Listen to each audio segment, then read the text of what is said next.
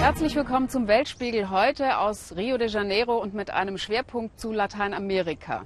Überall hier geraten linke Regierungen ins Trudeln und die Menschen sind unzufrieden, weil sich ihr Traum von einer gerechten Gesellschaft nicht erfüllt. Auch hier in Brasilien.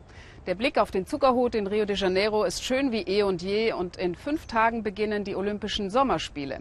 Aber von Begeisterung ist bei den Menschen wenig zu spüren. Im Gegenteil. Der Bundesstaat Rio ist pleite und konnte schon seine Beamten nicht mehr bezahlen. Die Zustände in Krankenhäusern, bei der Polizei und in den Schulen sind wirklich dramatisch. Das haben wir uns mal genauer angeschaut. Schüler Carlos kämpft für seine Ausbildung. Lehrer Fabio für ein Gehalt zum Überleben. Und Isabella träumt von einer Schule, die nicht in Trümmern liegt. Ein paar Minuten haben wir nur zum Filmen in der Favela Cachoeira Grande im Norden Rios. Ihr könnt schon mitkommen, sagen Carlos und seine Freunde, aber lange dürft ihr euch mit der Kamera hier nicht aufhalten. Zu gefährlich für euch Ausländer. Carlos kommt sowieso nur schnell nach Hause, um ein paar frische Sachen zu holen. Seit Monaten schläft er nicht mehr daheim, sondern übernachtet in seiner besetzten Schule. Seine Mutter Rosanna arbeitet für einen Catering-Service. Eigentlich ist sie Lehrerin, aber das Gehalt reichte nicht für sie beide.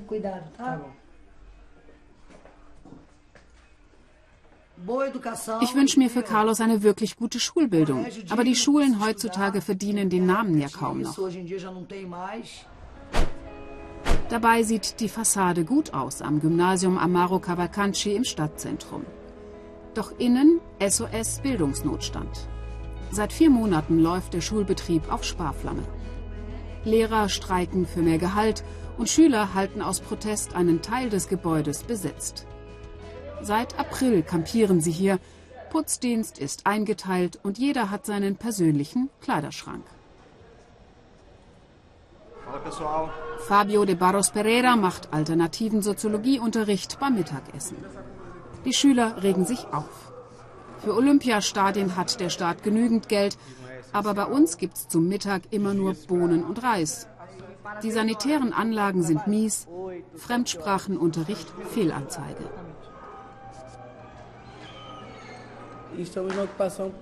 Wir haben diesen Teil der Schule besetzt, weil wir für bessere Bedingungen kämpfen. Ein bisschen was haben wir schon erreicht. Und andere Schulen sind solidarisch.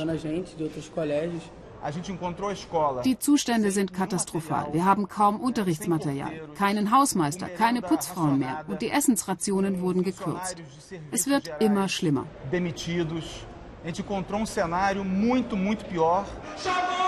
Die Nerven liegen blank bei der Lehrergewerkschaft. 500 Euro im Monat. Wer soll davon leben? Vor allem, wenn das Gehalt selten kommt, weil der Bundesstaat Rio pleite ist. Fabio und seine Kollegen beschließen jetzt, den Streik zu beenden. Nach vier Monaten mit Gehaltskürzungen geht ihnen endgültig das Geld aus.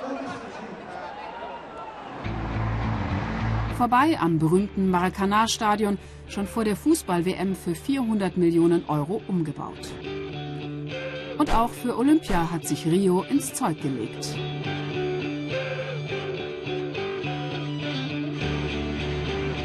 Carlos bringt uns zu einer anderen Schule in der Nähe seiner Favela. Unterricht findet in Rio in drei Schichten statt. Morgens, mittags, abends. Sonst reichen die Klassenzimmer nicht. Nackte Wände, kaputte Ventilatoren und die Beleuchtung, naja. Im Sommer, sagt Isabella, ist die Hitze im Klassenzimmer unerträglich. Ich komme nicht gerne in den Unterricht. Diese Schule zieht einen nicht an. Wenn die Freunde nicht wären, wäre es nicht auszuhalten. Der Sportplatz darf nicht mehr benutzt werden. Ihr müsst aufpassen, sagt Isabella. Ab hier ist alles einsturzgefährdet. Bio- und Chemielabor sind nur noch Ruinen. Es fehlt das Geld für den Unterhalt seit zehn Jahren schon. Wir wollen ja was lernen, aber man muss uns auch was beibringen. Wir brauchen guten Unterricht, sonst haben wir keine Chance.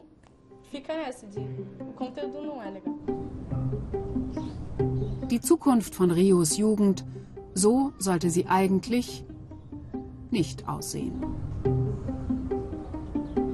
In den Favelas in Rio leben bei weitem nicht nur die Ärmsten der Armen, wir haben es gerade gesehen, sondern eben auch Lehrer, Postbeamte oder Busfahrer. Das war mir ehrlich gesagt auch nicht immer so bewusst. Die Mittelschicht tut sich schwer in ganz Lateinamerika, besonders in Venezuela. Sie haben sicher die Bilder von den leeren Supermarktregalen und der Versorgungskrise in den Nachrichten schon gesehen. Das ölreichste Land der Welt ist zum Armenhaus verkommen. Aber was sagen dazu eigentlich die Anhänger des früheren Präsidenten Chavez? Peter Sonnenberg hat einen ehemaligen Weggefährten getroffen.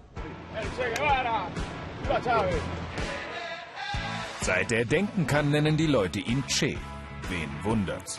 Humberto Lopez, wie der Mann eigentlich heißt, verehrt Che Guevara und war Weggefährte von Venezuelas verstorbenem Präsidenten Hugo Chavez.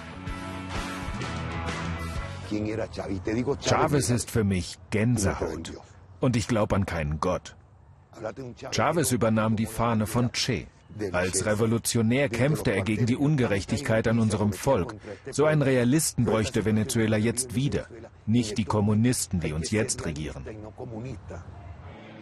Präsident Nicolás Maduro lässt sein Volk hungern. Alle sind betroffen, nicht nur in den armen Vierteln. Marta Hernandez ist enttäuscht von der sozialistischen Regierung. Sie hat Kummer, weil sie ihre 13-köpfige Familie nicht mehr ernähren kann und weil ihre Tochter vorigen Monat gestorben ist. Schau dir meinen Kühlschrank an. Was siehst du?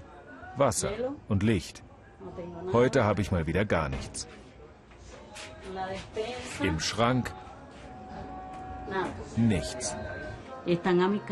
Ich muss jetzt auch für die kleinen Kinder meiner Tochter sorgen. Ich mache keinen Vorwurf, es war Gottes Wille. Aber ich bin verzweifelt, seitdem sie am Hirnschlag gestorben ist, einen Tag nachdem sie so viele Stunden in der Sonne in der Schlange am Supermarkt angestanden hat. Herr Präsident, Himmel nochmal. Sie müssen das doch einsehen, dass Sie das Volk nicht mehr versorgen können. Und die Opposition genauso, alle beide. Seht ein, dass Kinder sterben, weil ihnen Arznei fehlt und was zu essen. Doch nicht alle, die bedingungslos hinter Hugo Chavez standen, haben bemerkt, dass Nachfolger Nicolás Maduro offensichtlich nicht zum Präsidenten geboren ist. Wohlstand hat der Chavismus nicht gebracht, aber er hat vielen eine Aufgabe gegeben und Selbstbewusstsein. Jerusalem Gomez erfüllt ihre Aufgabe mit Stolz. Sie sammelt Namen. Die Partei hat begonnen, Lebensmittel abzufangen und selbst zu verteilen. Wer es auf Jerusalems Liste schafft, bekommt etwas ab. Doch verteilt wird in Gebäuden der Sozialistischen Partei. Eher unwahrscheinlich also, dass Oppositionswähler auch ein Hühnchen abkriegen.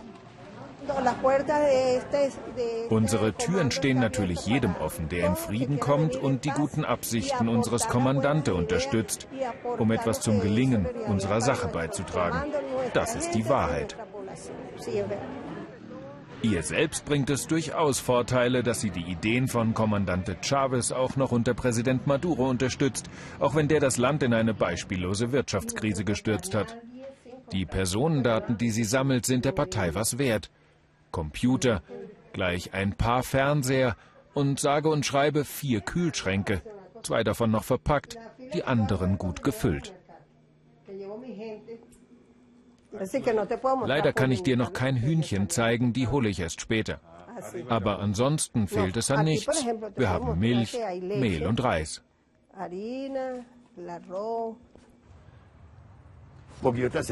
Ich versichere dir, von den Funktionären hat keiner Probleme, seinen Kühlschrank voll zu kriegen. Die Korruption ist es, die unsere Revolution auffrisst, unser Land, die Staatskasse und am Ende werden sie sich alle gegenseitig fressen. Venezuelas Politiker, ob Regierung oder Opposition, haben so viel mit sich selbst zu tun, dass sie auch das Gesundheitswesen verkommen lassen. Die Notaufnahme eines staatlichen Krankenhauses drehen wir heimlich, denn die Regierung will nicht, dass solche Bilder um die Welt gehen. Viel mehr als ein Pflaster haben die Ärzte hier nicht mehr zu bieten. Dramatisch die Situation auf der Kinderkrebsstation. Die Ärzte hier behandeln kaum noch, müssen zusehen, wie ihre kleinen Patienten sterben. Solange der Wachdienst uns nicht bemerkt, hören wir zu, was Sie und die verzweifelten Eltern uns zu berichten haben.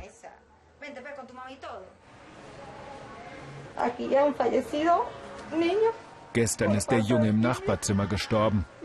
Es gibt keine Chemotherapie mehr. Das ist so hart, so hart.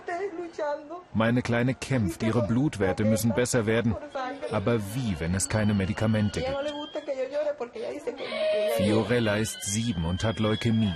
Anfangs haben ihre Eltern, beide Lehrer, die Medikamente selbst aus dem Ausland beschafft, aber jetzt haben sie kein Geld mehr. Dann entdeckt uns der Sicherheitsdienst und wirft uns raus. Aber einer der Ärzte sagt, wir sollen noch einmal wiederkommen. Die Polizei würde früh Feierabend machen. Er riskiert seinen Job, als er uns Stunden später in die Pathologie im Keller des Krankenhauses führt. Dass die Kühlanlage für die Leichen nicht funktioniert, sagt er, sei sein kleinstes Problem. Bei der Diagnose sind wir auf diese Maschinen angewiesen. Sie helfen uns herauszufinden, ob ein Tumor gut oder bösartig ist. Wir brauchen sie, um Krebs zu erkennen. Leider funktionieren die Maschinen hier nicht. Die Verantwortlichen kennen die Situation, aber auf unsere Fragen bekommen wir keine Antworten mehr. Mehr noch, wer fragt oder kritisiert, wird nicht selten bedroht. So auch Umberto Lopez, einst einer der Vordenker der sozialistischen Idee in Venezuela. In meinem eigenen Viertel haben meine ehemaligen Freunde auf mich geschossen, aber nur mein Auto getroffen. Sie sollten mich zum Schweigen bringen, aber ich spreche weiter. Ich bin ja nicht der Präsident, ich kann die Wahrheit sagen. Chavez würde es richten, daran glaubt er fest. Aber die jetzige Regierung verrate sein Erbe.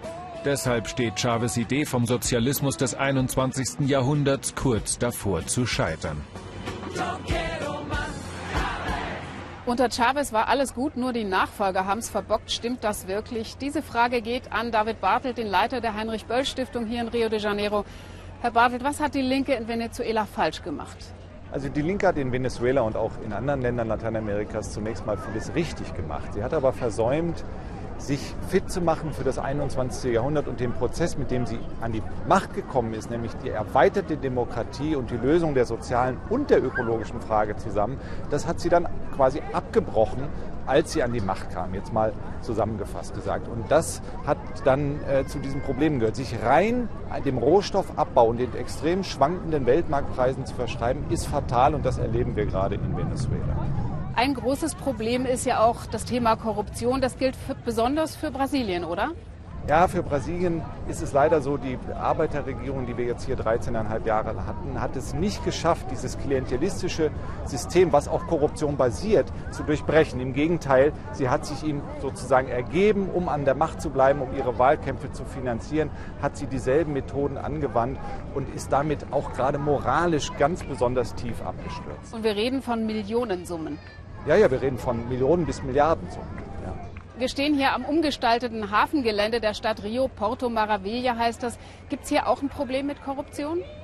Ja, dieses Gebiet ähm, hat eine Menge Vorteile. Der Fußgänger kommt hier, die Fußgängerin auch endlich mal zu ihrem Recht. Ähm, das ist selten hier in Rio de Janeiro. Wir haben eine Straßenbahn, das ist richtig verkehrspolitisch.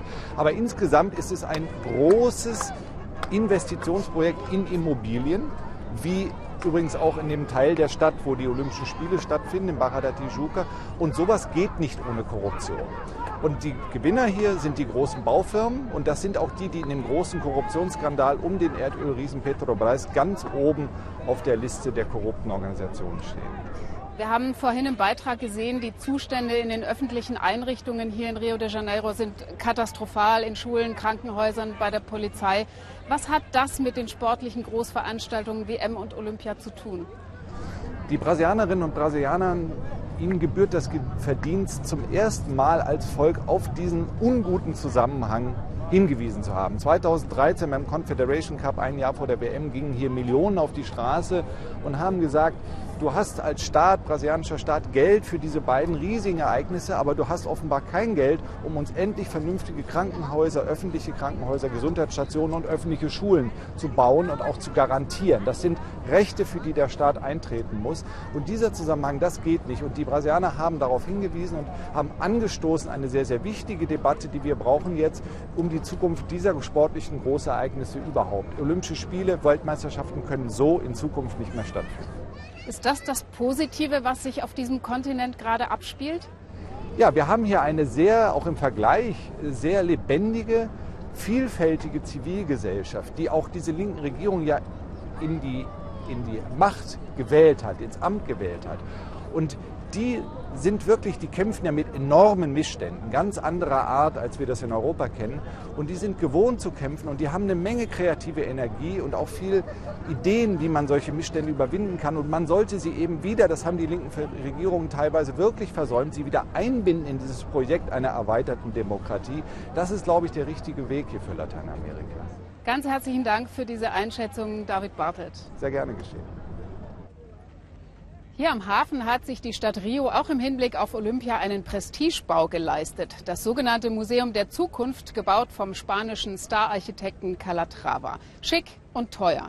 Es gibt in Lateinamerika aber auch andere Architekturkonzepte. Unser Korrespondent Michael Stocks hat den chilenischen Architekten Alejandro Aravena getroffen. Der ist Träger des Pritzker-Preises, also sozusagen Nobelpreis der Architektur. Und er hat sich seine Lorbeeren, Sie werden es kaum glauben, mit dem Bau von Sozialwohnungen verdient. Zum Beispiel auch in einem Gebiet, das vom Tsunami betroffen war. Diego Rojas führt mich in die Straße, in der er bis 2010 wohnte. Zu den Überresten eines Nachbarhauses, zerstört von Erdbeben und Tsunami. Die ganze Gegend sah damals so aus. Das Schlimmste war, dass niemand darauf vorbereitet war. Wir schliefen, plötzlich fing alles an zu wackeln. Drei, vier, fünf Minuten lang, man spürte die Panik, die aufkam. Ende Februar 2010, morgens gegen halb vier. Ein Megabeben, 8,8 auf der Richterskala. Es zerstört Teile der südchilenischen Stadt Constitución, dann folgt ein Tsunami. Über 500 Menschen starben, Tausende wurden obdachlos. Konstitution heute, vieles wurde neu aufgebaut. Ein Regierungsprogramm, Wohnhäuser für die, die alles verloren hatten. Villa Verde heißt die neue Siedlung, in der auch Diego mit seiner Frau ein neues Zuhause gefunden hat. Und ein neues Lebensgefühl. Mein ganzes Leben zuvor musste ich immer Miete zahlen. Für Zimmer, Apartment, dann das Haus. Und jetzt sind wir plötzlich Eigentümer.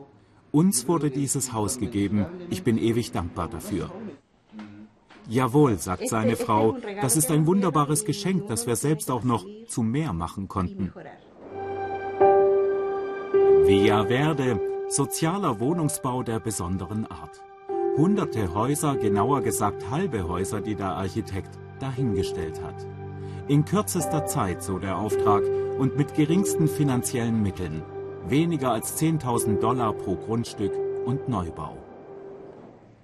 Der Ansatz des Architekten, es werden nur halbe Häuser vorgefertigt, die dann der Besitzer je nach finanziellen Möglichkeiten weiter ausbauen und vergrößern kann.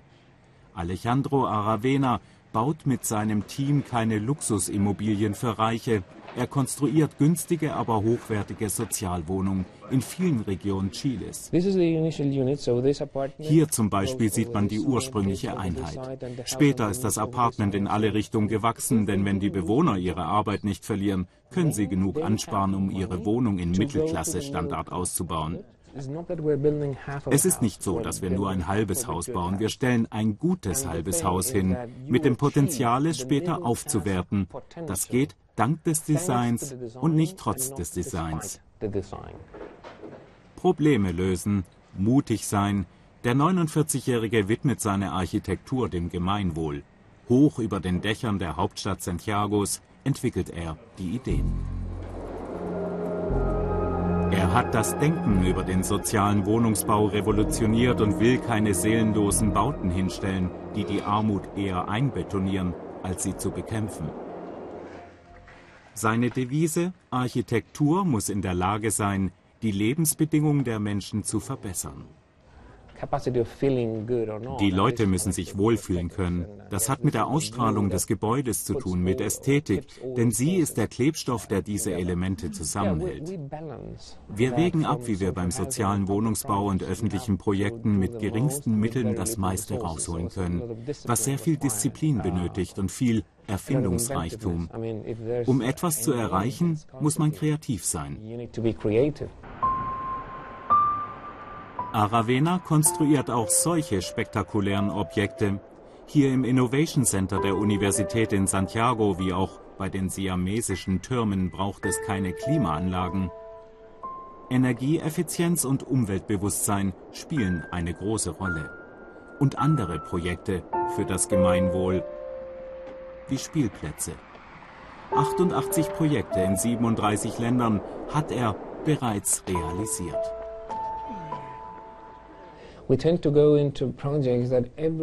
Bei jedem einzelnen Projekt riskieren wir alles, was wir haben. Das ist vor allem unsere Reputation, unser professionelles Image. Aber wir sind bereit, das zu riskieren, weil diese Projekte eine Herausforderung sind. Sie machen Sinn. Sie bringen Menschen ein nie gekanntes Selbstwertgefühl.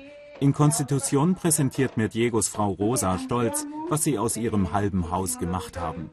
Die andere Hälfte haben sie ausgebaut, erklärt sie, ein Schlafzimmer, ein Bad und die Aussicht dorthin, wo sie früher lebten.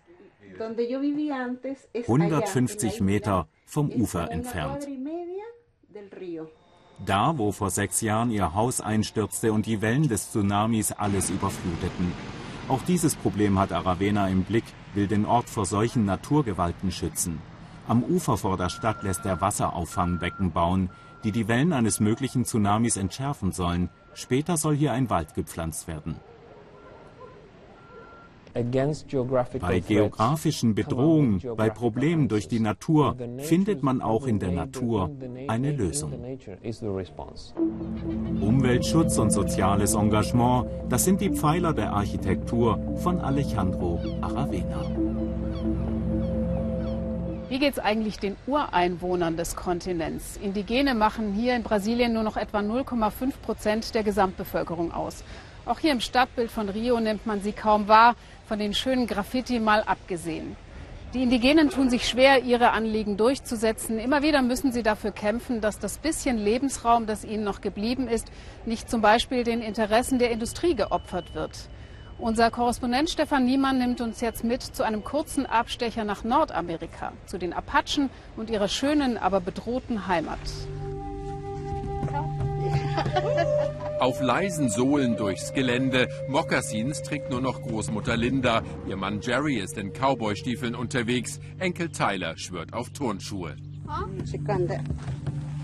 Die magische Kraft von Heilpflanzen, die Schätze der Natur, all das soll den Jungen an seine Wurzeln erinnern. Sie sind stolze Apachen. Jerry zeigt uns eine rituelle Schwitzhütte der Indianer. Die Männer erhitzen die Steine im Feuer und bringen sie hier rein, kauern eng im Kreis unter der Zeltplane mit ihren Trommeln. Dann schließen sie den Eingang und es wird heiß und sie singen und beten.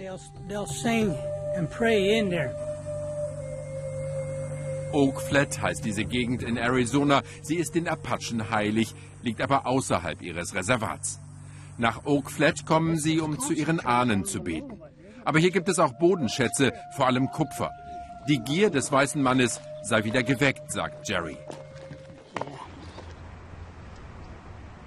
Und so dürfte schon bald auch Oak Flat aussehen. Diese Kupfermine liegt nur ein paar Meilen entfernt vom Reservat der San Carlos Apachen. Die gewaltige Grube, ein Krater wie in einer Mondlandschaft. Spielzeug winzig wirken hier die Großmuldenkipper. Dabei sind schon die Räder vier Meter hoch. Fast 400 Tonnen fassen diese Monster Trucks. So werden sie auch das Land unserer Ahnen entweihen, fürchten die Apachen. Im Schatten der ersten Probefördertürme haben sie deshalb ein Protestcamp aufgeschlagen, ein Lager des Widerstands. Verzweifelt versuchen die Apachen, die Kupferminenpläne des multinationalen Rio Tinto Konzerns zu blockieren. We have a lot of respect for Mother Earth and we don't go and we're not just gonna let wir haben viel Respekt für Mutter Erde und werden nicht zulassen, dass eine ausländische Firma unser heiliges Land aufbuddelt und sagt, wir machen hier Milliarden Dollar Profit und dann hauen wir ab und hinterlassen euch ein gigantisches Loch.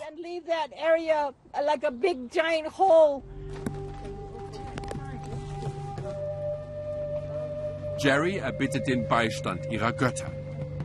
Ohnmächtig hatten die Apachen zusehen müssen, wie der Kongress im fernen Washington dem Kupferkonzern grünes Licht gab. All ihre Proteste blieben ungehört.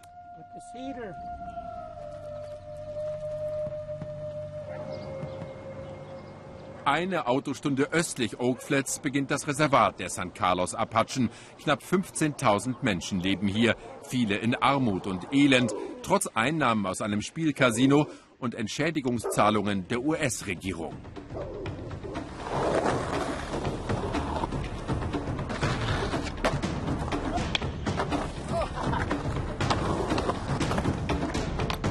Ist ein Leben am Rande der amerikanischen Gesellschaft, ein Leben, das viele Ureinwohner immer noch führen müssen. Die Jugendlichen Tony, Curtis, David und Maurice flüchten sich in ihre eigene Welt, halten sich aber fern von Drogen und Alkohol, denen so viele Freunde verfallen sind.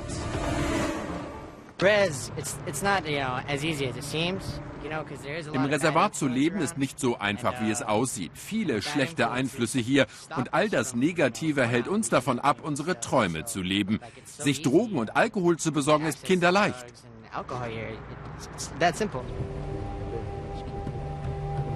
In den Bergen suchen sie Kraft beim großen Manitou. Winsler Nosey, seine Tochter Naylin und Mitstreiter aus dem Reservat kämpfen für die Rettung von Oak Flat. Winsler war lange Häuptling der San Carlos Apachen und trug den Widerstand gegen die Kupfermine schon bis nach Washington, organisiert spirituelle Protestläufe in Arizona, erzählt er. Uh, ich unternehme diese Reisen zu Fuß, habe meine gesegneten Gegenstände dabei. Und ich bringe den Schmerz meines Volkes, meines Landes und den Schmerz dieser Welt zu unserem Schöpfer.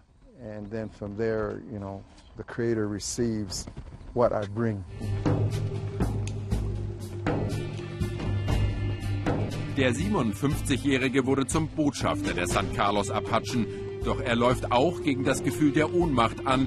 Winsler spürt, dass nicht nur der ihnen heilige Ort Oak Flat bedroht ist, es geht um die Zukunft der jungen Apachen-Generation.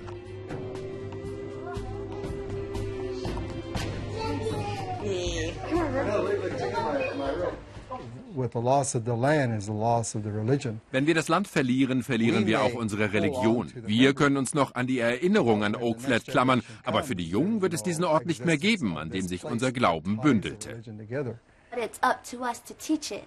Es ist an uns, das Erbe weiterzugeben. Wir kämpfen darum, unsere Tradition am Leben zu halten, sonst wären wir keine Apachen mehr.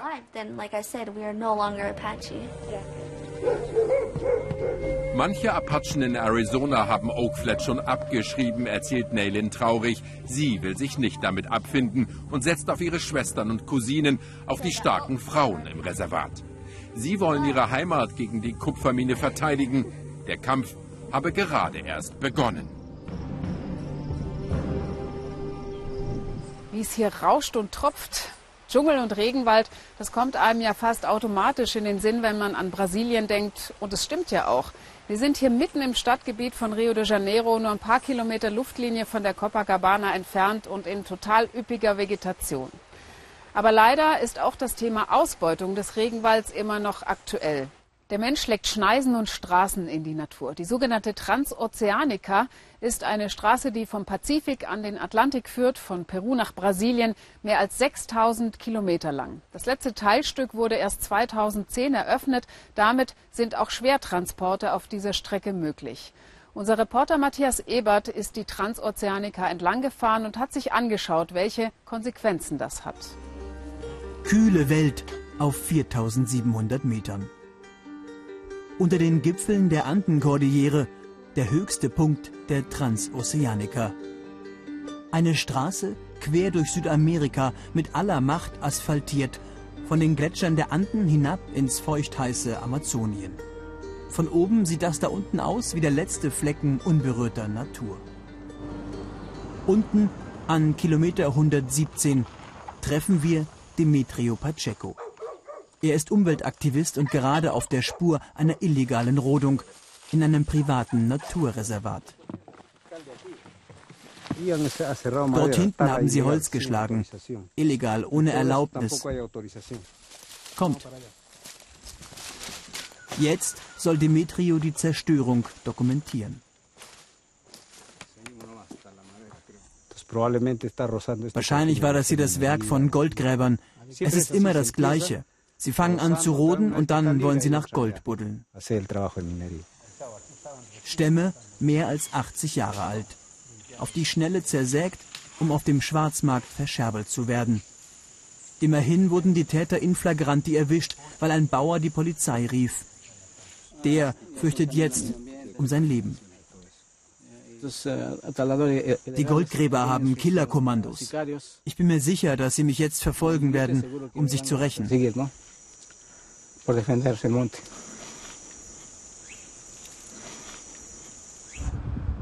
Immer näher rücken die Dörfer der Goldgräber.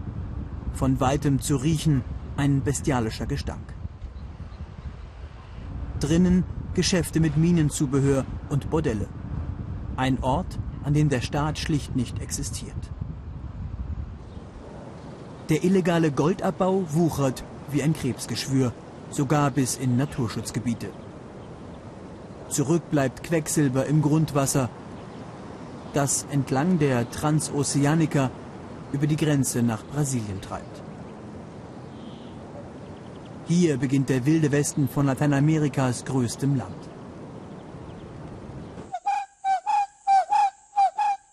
Einmal im Monat geht Mupiri Surui auf traditionelle Weise zur Jagd. Er ist Kasike, also stammesältester Indio der Surui. Ihren Wald nennen sie 7. September, nach dem Datum des ersten Kontaktes mit der Zivilisation. Am 7. September 1969. Ein Tag, den die Ältesten der Surui bis heute nicht vergessen können. Es gab damals eine Epidemie nach dem ersten Kontakt, Tuberkulose. Fast die gesamte Bevölkerung starb, 80 Prozent unseres Volkes, Kinder, Babys, Jugendliche, Alte, egal. Gerade mal jeder Fünfte überlebte. So wie die Surui selbst wurde auch ihr Wald dezimiert. Das, was noch von ihm übrig ist, steht zwar unter Schutz, aber das scherte illegale Holzfäller selten. Sie suchen den schnellen Profit und Agrarbosse mehr Ackerland. Gerade ist Baumwollernte auf Zehntausenden Hektar genetisch manipulierte Pflanzen. Die bringen mehr Profit, sagt Agrarmanager Ismail Gross. Überall im Feld nehmen wir Bodenproben und spritzen dann die jeweils nötige Menge Dünger in den Boden. Wir nutzen so viel Dünger und auch Chemikalien wie nötig, um eine gute Ernte zu haben. In ein paar Wochen bringt Ismael Gensoja auf die Felder, auf einer Fläche so groß wie München. Nicht für den brasilianischen Markt, sondern für China. Und er ist der Besitzer von all dem. Selfmade Agrarbaron Marino Franz. Gerade auf Inspektion seiner neuen Biodieselanlage. Mit dem Agrarbusiness hat er ein Vermögen gemacht. Die Chinesen sind der große Partner für uns Agrarbosse in Brasilien. Baumwolle und Mais gehen auch nach Japan und Europa. Was uns aber reich macht, ist die große Nachfrage nach Soja und vielen anderen Lebensmitteln, vor allem in China so viel Profit wie möglich herausholen aus dem Boden, der den Surui heilig ist. Einmal im Monat patrouillieren sie durch ihr Reservat, um zu retten, was zu retten ist. Mit Pfeil und Bogen, aber auch mit GPS-Daten.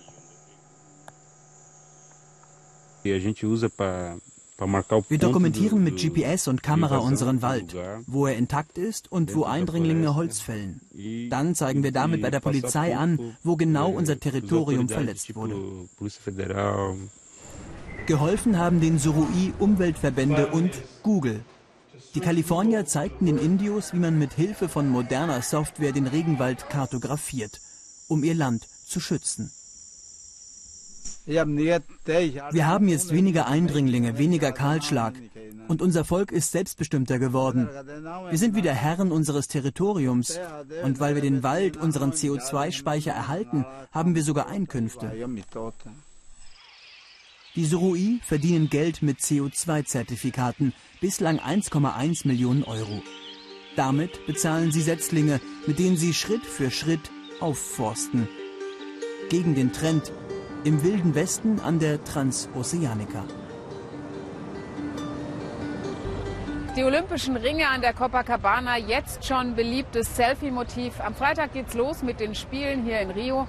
Aber in einer aktuellen Umfrage sehen nur 13 Prozent der Brasilianer die Spiele positiv. Weltweit wächst die Kritik an sportlichen Großveranstaltungen. Zu groß, zu teuer und zu viele Nachteile für die Bevölkerung. Wir haben das Thema für eine Dokumentation im Ersten recherchiert, mit Experten und Betroffenen gesprochen. Eine von ihnen lebt ganz in der Nähe des Olympiageländes.